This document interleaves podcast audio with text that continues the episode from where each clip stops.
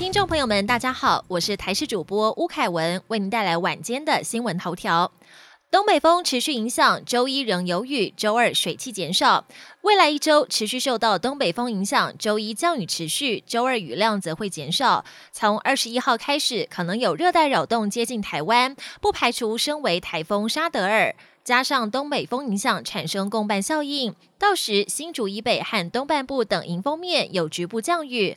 不过二十二号新一波东北风报道，温度会些微降低。周五、周六最低温二十度之后，东北风水汽减少，天气才会逐渐好转。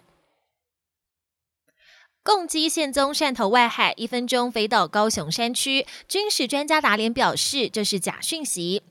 中共军机频频扰台，有航空迷跟军事迷会透过雷达网站研究航机图。不过，现在网络上出现了一张航机图，显示这个月十七号，共军一架空警两百现踪汕头外海，高度四千公尺，但短短一分钟时间就飞到高雄山区，引发热烈讨论。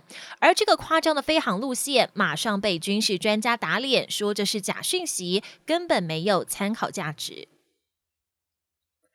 台南廉政铺警讯，专家表示要留意六甲断层的活动。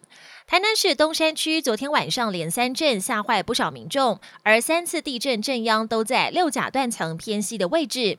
学者表示，从历史资料来看，六甲断层在十七世纪曾经发生过地震，而六甲断层北边的木基寮断层则与一九六四年的白河大地震有关。目前所有科学资料都无法判定六甲断层的周期。因此，这一次地震很可能影响到邻近的六甲断层，最近要留意六甲断层的活动。纽西兰工党总理阿尔登再度蝉联总理宝座。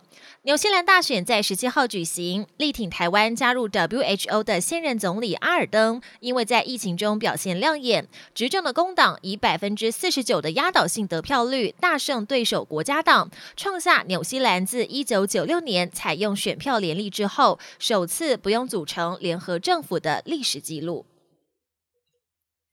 防美选遭操控，脸书、Instagram 将两百二十万则广告拒于门外。美国大选进入倒数阶段，美国总统川普的民调持续落后对手拜登。为了挽救颓势，他大打悲情牌，说自己如果败选，可能得离开美国。另外，脸书和 Instagram 最近拒绝了两百二十万则广告，并移除十二万则贴文，因为这些广告和贴文试图妨碍用户参与即将到来的美国大选投票。二零一六年美国大选前，脸书疑似遭来自俄罗斯的势力所利用，试图操控投票者。脸书表示会持续加强行动，避免类似事件重演。中国首证实，在冷链运输下，新冠病毒仍可存活。